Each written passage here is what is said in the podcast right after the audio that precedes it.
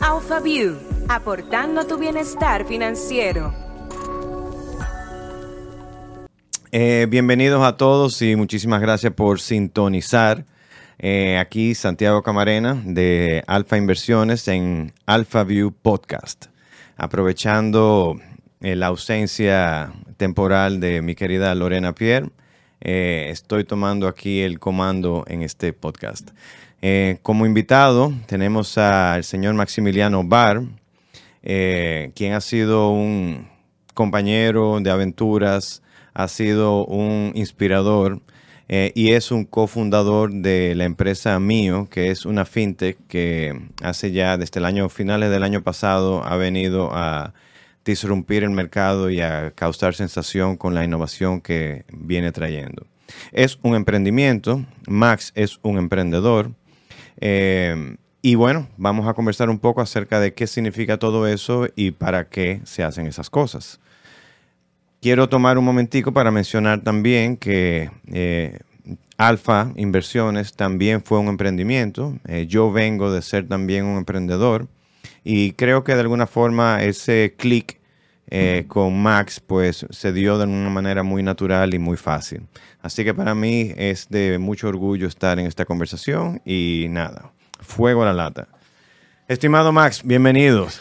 Muchas gracias. No, no solo veo esto como una una gran oportunidad para compartir un momento con vos y, charlar sobre esto que nos gusta tanto, que es emprender, sino también para ver cómo podemos hacer de promover este gen del emprendimiento y ver si podemos así resolver algunos problemas que están en el día a día en República Dominicana. Quiero que también sepan que ese acento no es acento ficticio. Efectivamente, el señor Max no es de, la media isla, sino es importado. Eh, argentino, pero también diría que es más bien un ciudadano del mundo porque eh, ha tenido bastante experiencia y yo creo que por eso fue que nos llegamos a conocer. Eh, ¿Tú pudieras hablar un poquitico de qué te trajo a República Dominicana antes de que entremos en materia? Tal cual. Eh, ¿Qué me trajo? La curiosidad. En, uno de los principales uh, emociones fue la curiosidad de ver cómo podíamos hacer cosas diferentes aquí en la isla la otra es la amistad que compartimos con, José, que forma parte del grupo. Y diría que el tercer punto es tener una oportunidad de dejar una huella diferente.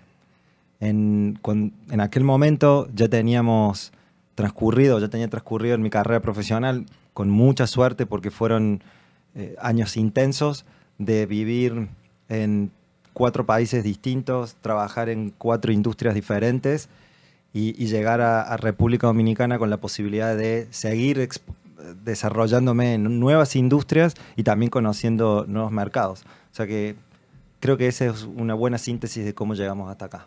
O sea que definiéndolo de alguna manera, eres todo un aventurero desde antes de. Sí, definitivamente. Bueno, pues buenísimo. ¿Para qué sirve el emprendimiento? ¿Por qué tú eres un emprendedor? El para qué y el, y el por qué. Te diría que mm, en mi caso, y esto es una opinión personal, tiene que ver en el por qué. La razón principal es que creo que es una manera de poder dejar una huella, de decir que uno pudo cambiar algo y ser el actor principal de que eso ocurra. Y en el para qué es porque definitivamente, o para poder cambiar la realidad que nos rodea. Para si las cosas están funcionando de una manera, pero se pueden hacer mejor, cómo el emprendimiento puede ayudar a que eso ocurra. Tanto dentro de una organización como fuera, creando una nueva, como puede ser el caso de mío. Hmm, buenísimo. Eh, algo que mencionan, o por lo menos pareciera que se, se habla mucho, es que los emprendedores son de 25 años y se convierten en billonarios rápidamente. ¿Qué edad tienes tú? 41. ¿Y hace cuánto tiempo estás emprendiendo cosas? Desde los 17. ¿Así? ¿Qué hiciste a los 17?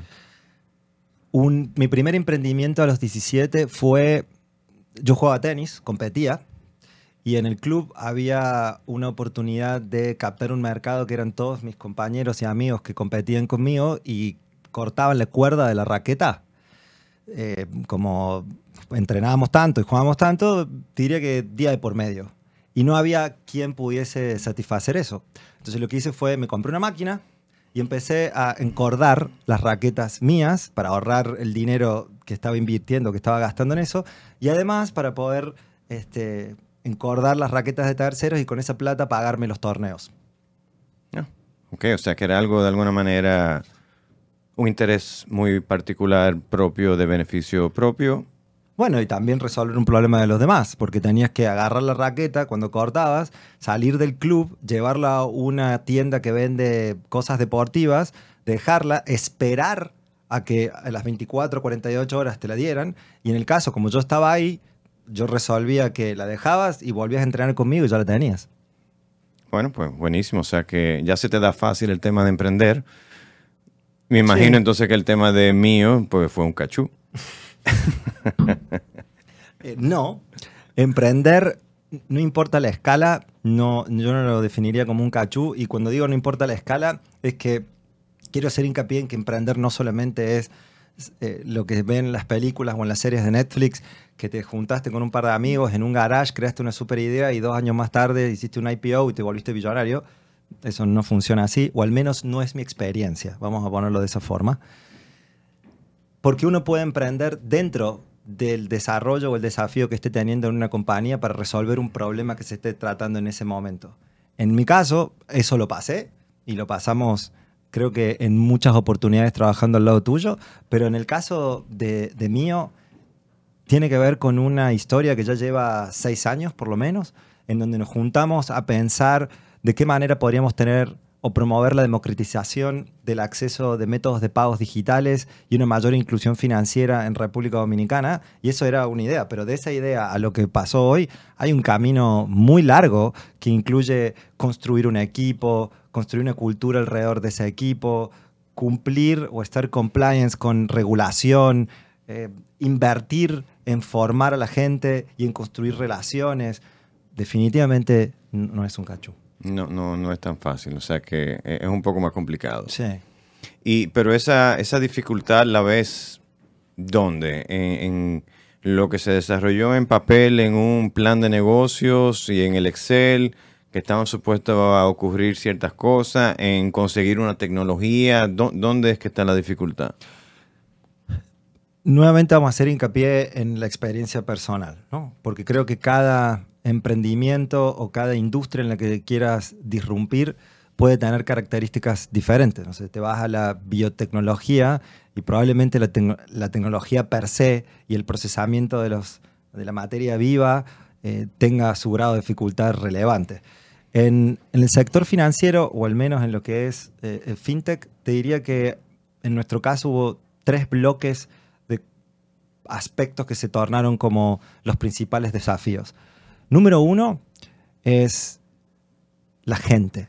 Construir un equipo que realmente quiera pensar distinto para cambiar el status quo en una industria que tiene todos los años del mundo y que funciona. Ha hecho grandes avances y ha tenido un muy buen impacto en República Dominicana y en el resto de Latinoamérica.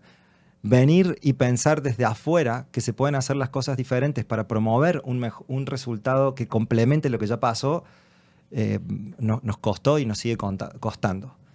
El, segundo bloque te diría que tiene que ver con el armado de la estructura que incluye la tecnología.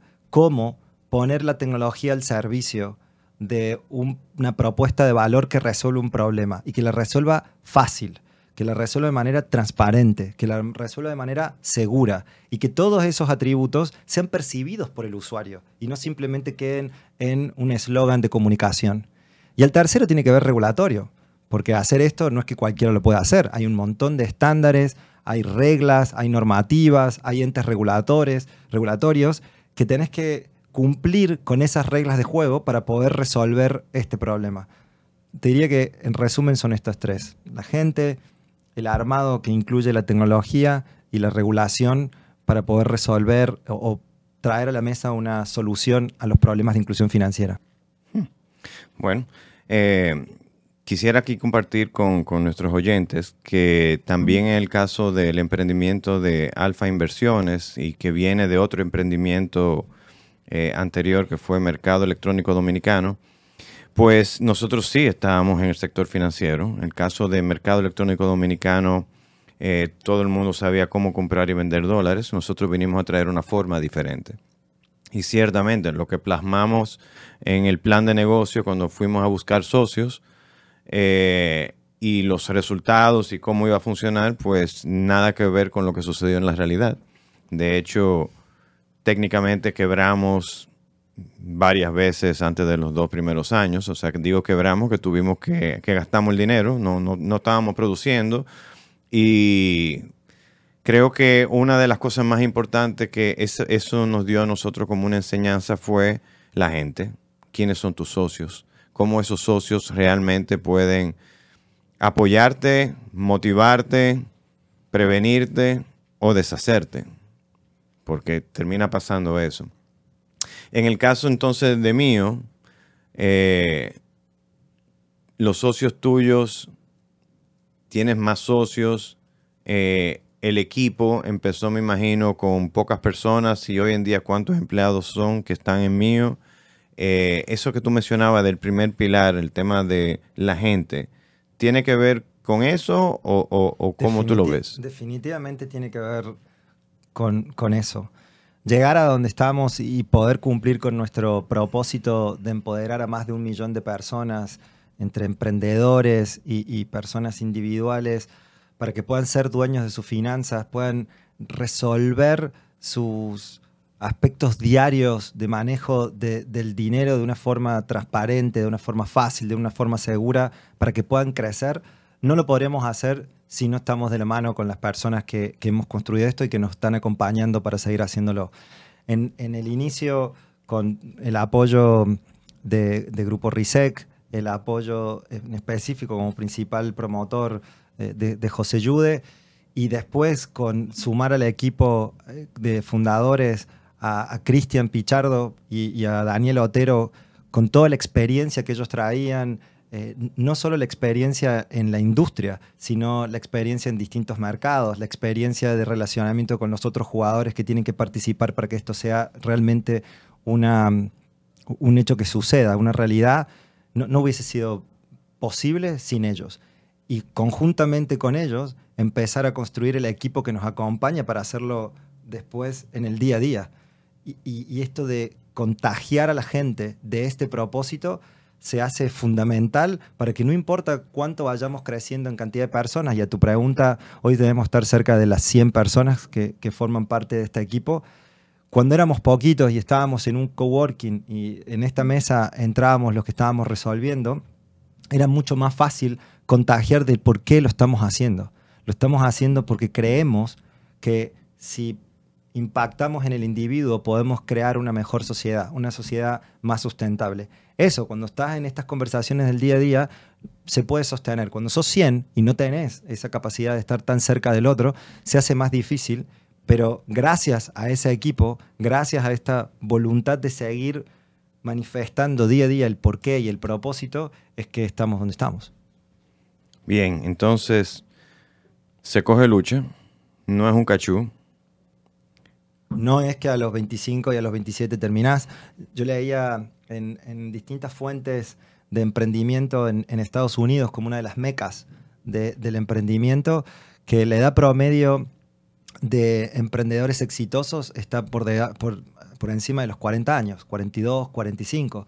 Con lo cual eso te enseña de que tienen que haber transcurrido una serie de experiencias antes, tenés que haber equivocado, tenés que haber fracasado para que en promedio en la industria tengas más posibilidades o más probabilidades de tener éxito. Y también hay que ver qué, cómo defines ese éxito, ¿no? Sí, sí, justamente era la pregunta que la tenía aquí apuntado. No sé cómo es que tú haces ese tipo de cosas, pero bueno, ¿cuál es el éxito? ¿Dónde que uno dice lo logré?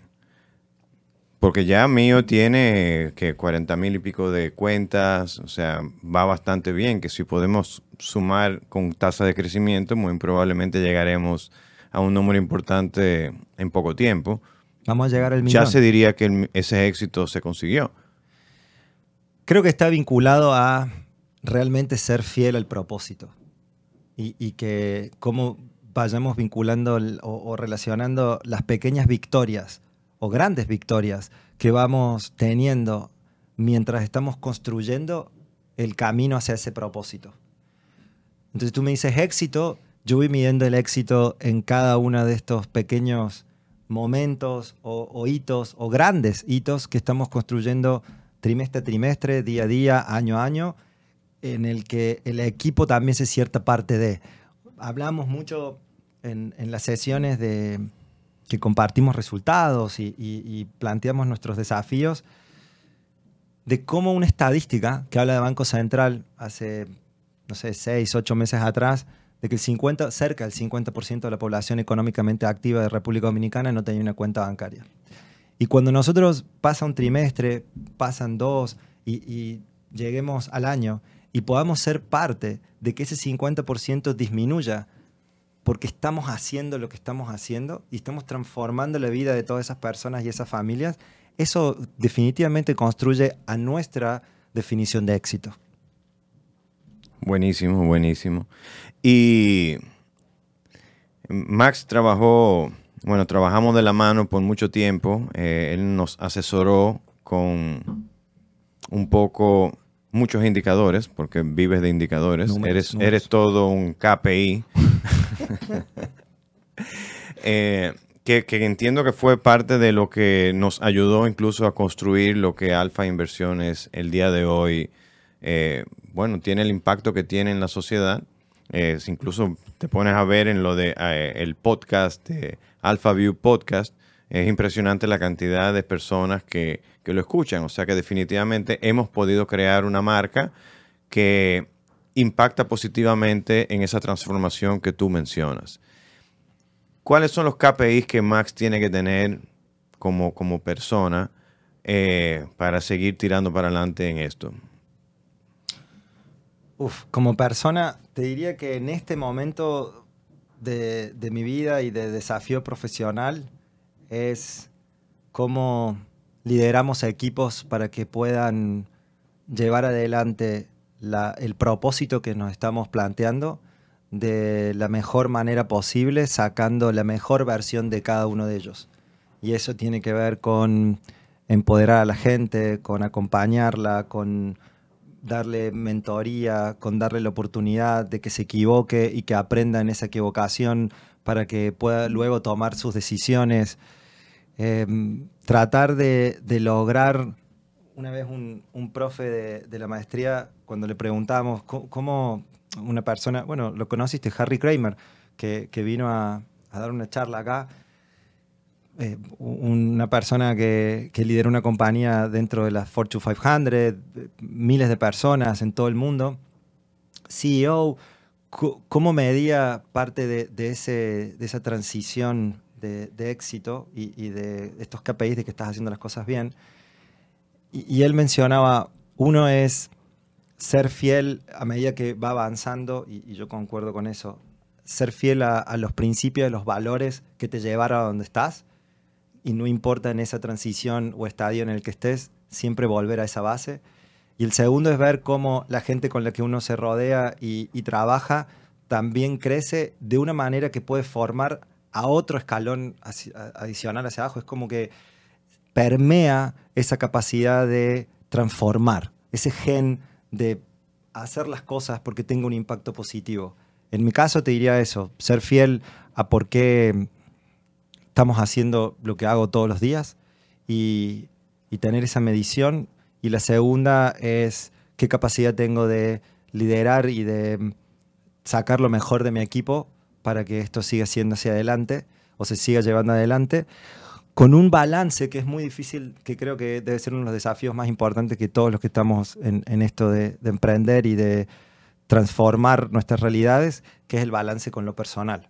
¿Cómo haces para llevar eso y no morir en el intento en no dedicarle el tiempo a tu familia, no dedicarte el tiempo a ti en lo espiritual, no dedicar el tiempo a tu físico, no, dedicarle tiempo a cultivar tus amistades, pero al mismo tiempo, o o en el mismo momento poder llevar adelante todos estos desafíos y responsabilidades que se tienen en ser emprendedor o en transformar. O sea que de los KPIs que menciona tiene mucho que ver con la salud en los diferentes aspectos que mencionas. O sea, eh, no te ha dado un ataque cardíaco, pero... Eh, Casi. Hemos pasado por algunas cuestiones eh, de, salud eh, definitivamente que si uno no, no, lo pone sobre la mesa como un indicador de que se tiene ese balance para poder seguir haciéndolo, la mirada es de corto plazo. Ya. Y a ver, eh, mencionabas el tema de, lo de la familia, lo de el, balance entre trabajo y, vida personal y familiar.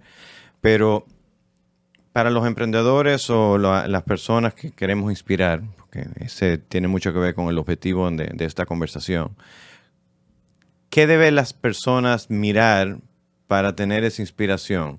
Eh, te pones a ver algunos libros, qué sé yo, Steve Jobs se la pasaba hablándole mal a muchísimas personas, fue una persona que de alguna manera, bueno, incluso ni se bañaba por muchísimo tiempo y decía, ah, pero se mantenía fiel a su propósito y efectivamente llevó a ser eh, lo que hoy en día, o sea, creó una cultura que, funcionó. Ya no está, entonces, por eso te hacía la pregunta de, ese tema de balance. Pero, ¿qué mensaje o qué debe de mirar un, emprendedor o una persona que dice, yo quiero hacer la cosa diferente, ¿cómo lo hago? O sea, ¿qué, debería hacer?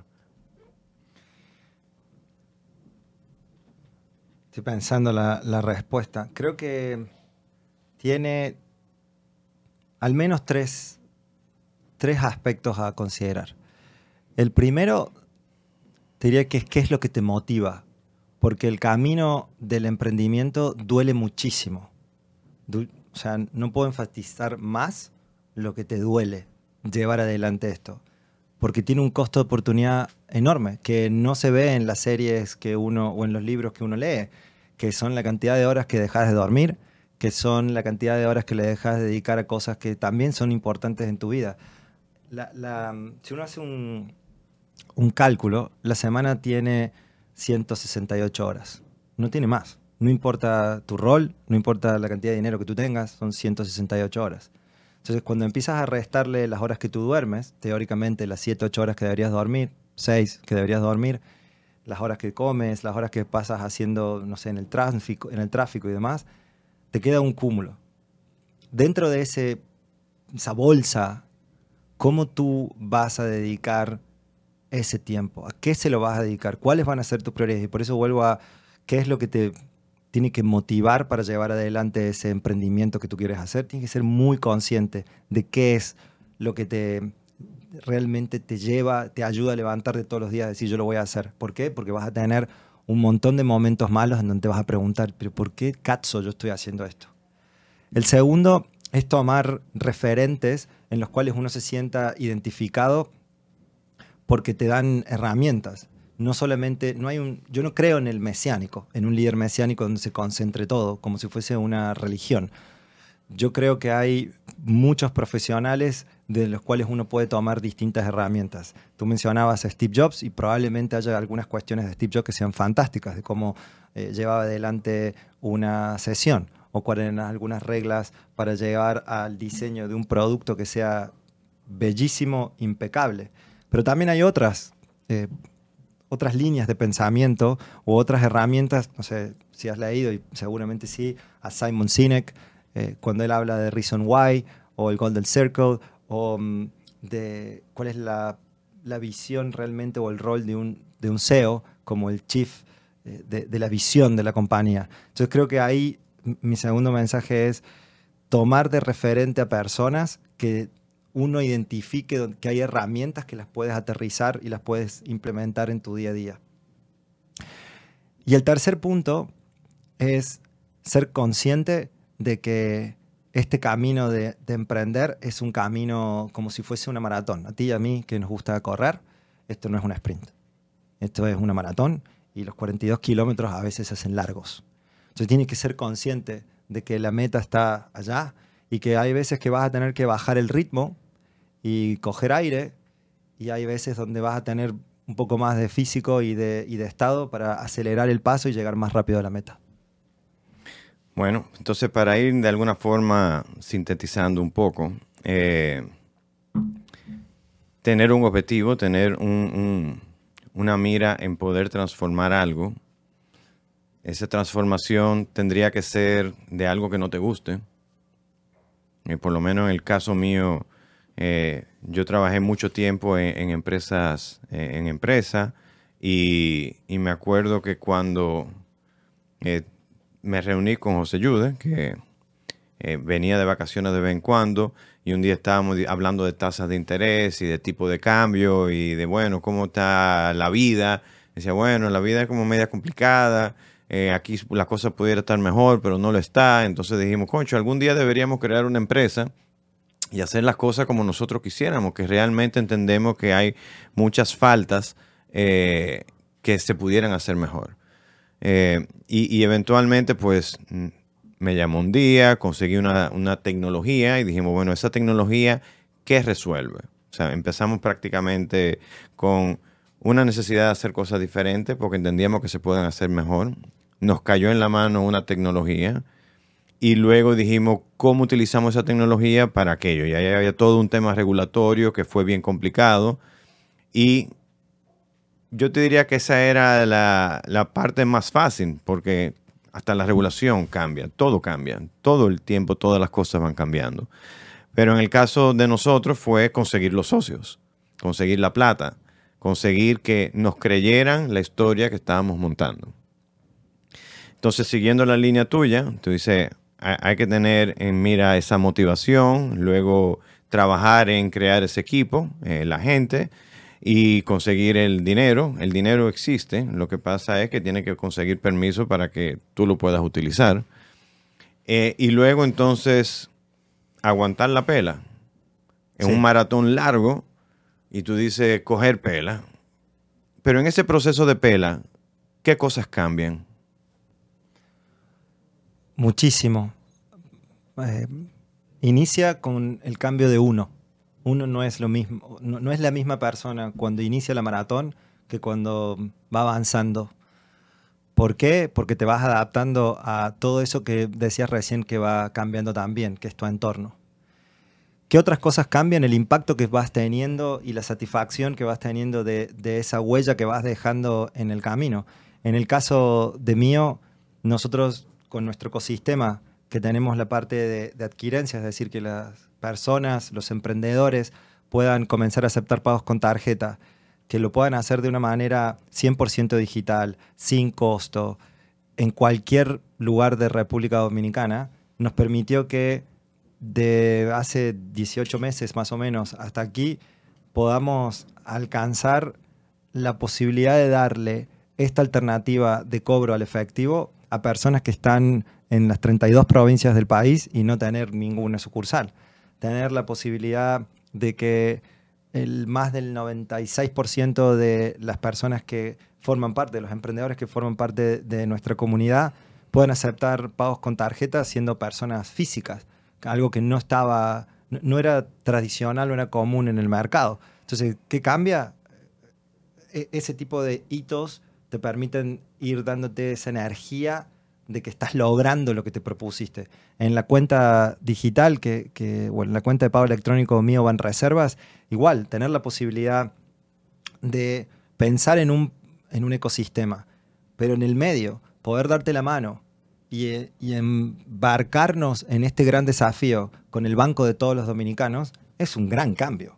Es una oportunidad tremenda para dejar una huella que tiene una sinergia fantástica. Es las fortalezas del banco del, país, del banco del pueblo, con su trayectoria, su respaldo, sus canales eh, y toda la historia y trayectoria que tiene, con la agilidad de una fintech para lograr lo mejor de los dos mundos en República Dominicana, que tiene esa oportunidad tremenda de darle a una persona, y hoy también con la cuenta digital, estamos en las 32 provincias del país a estar solo cuatro meses de lanzamiento.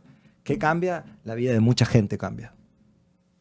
O sea que para terminar entonces el ciclo, eh, y, en mi caso personal también me pasa con las personas con las que trabajo, cuando veo que también están cogiendo pela y tú dices, coño, está cogiendo esta pela. Digo, el coño lo pueden... Eso es un francés. sí, sí, sí. Eh, pero cuando ves que están pasando por, por, momentos difíciles, ya sea para cerrar una cuenta con un cliente o que el cliente no entendió algo y uno dice, pero que te estoy explicando y el cliente no entiende, o sea, eso, eso frustra. Pero cuando ves que, que las personas que trabajan contigo pasan por todo eso y sin embargo se levantan todos los días a buscar una manera diferente de hacerlo, eso a mí me llena de billones. Eh, y eso me motiva incluso a seguir buscando algo para sufrir más, porque es como que una gana de sufrir, o sea, es impresionante. Entonces, eh, ¿cuál es tu próxima meta? Mira, me queda todavía, estamos en el proceso de cumplir el, propósito que decía antes con mío, o sea, nos quedan el camino al millón de personas en los próximos cuatro años para poder empoderarlas, para poderlas incluir financieramente. Y en el camino o en, ese, en esa transición creo que hay algunos desafíos, y, lo tomo con tu concepto de meta, más específicos por delante. Ejemplo, educación financiera. Y creo que esto es una oportunidad para, dar, para estar más cerca de ese desafío. Tenemos que promover por todos los medios que podamos cada vez más este tipo de espacios eh, con los otros medios de comunicación masivos, que se conozca alrededor del emprendimiento, que se conozca alrededor de fintechs, que se conozca alrededor de qué se requiere para poder cambiar el status quo que nos rodea y, con qué cosas te vas a enfrentar. O sea que te diría que en el corto plazo es tener más espacios de educación financiera para promover ese cambio y tratar de estar lo más cerca posible de los usuarios a los que estamos buscando para ver cuál es la mejor manera de resolver los problemas que tengan con un equipo que, tremendo que, estamos construyendo, que hemos construido, que estamos construyendo y que seguramente vamos a seguir haciéndolo. Bueno, pues genial. Eh, si tuviera que empezar de nuevo, ¿qué cosas hicieras diferente? Ese tipo de preguntas yo no sé por qué la hacen, porque no se puede cambiar nada, pero, pero, pero bueno, yo te diría que algo que en nuestras conversaciones eh, más personales, yo te lo he reconocido y, creo que tengo que seguir transitando ese camino de mm, hacer más foco en la inteligencia emocional que, que tenemos alrededor de desarrollar lo que hacemos, porque, como decimos, esta maratón tiene muchas frustraciones, tiene muchos momentos donde uno quiere tirar la toalla y tiene que ver más con cómo uno se siente versus lo que está pasando, en lugar de realmente por qué me tendría que estar afectando y cómo yo puedo reaccionar de una manera diferente a eso que me está afectando hoy. Entonces, ¿qué haría diferente? Trataría de trabajar mucho más y desarrollar más eh, la, la inteligencia emocional alrededor de emprender. Lo segundo es, tomaría decisiones que fuesen decisiones que son más duras, pero más rápido. Si, me voy a equivocar, tengo que perder más rápido el miedo de equivocarme, pero hacerlo, equivocarme, aprender y seguir. Creo que en la época en donde yo crecí, donde el emprendimiento no necesariamente tenía tanta promoción como ahora, tanto texto, tantos videos, ni siquiera el acceso a Internet era tan fácil como es ahora con todo este contenido, eh, había un prurito, había una como, una, como un freno a esto de eh, te vas a equivocar, no tomes esa decisión, como mucho más temor al respecto. Si yo fuese para atrás y tuviese la capacidad de volver en el tiempo, me arriesgaría más. Bueno, pues fenomenal. Señores, pues hemos llegado ya al final. Muchísimas gracias, Max. Eh, y bueno, les recuerdo que pueden ver los episodios en YouTube uniéndose a nuestro Alpha View Podcast Club el link está disponible en la descripción del podcast y el link del perfil de Instagram en Alfa. Eh, Max, puñito. Gracias. Gracias, Santi. Alpha View, aportando tu bienestar financiero.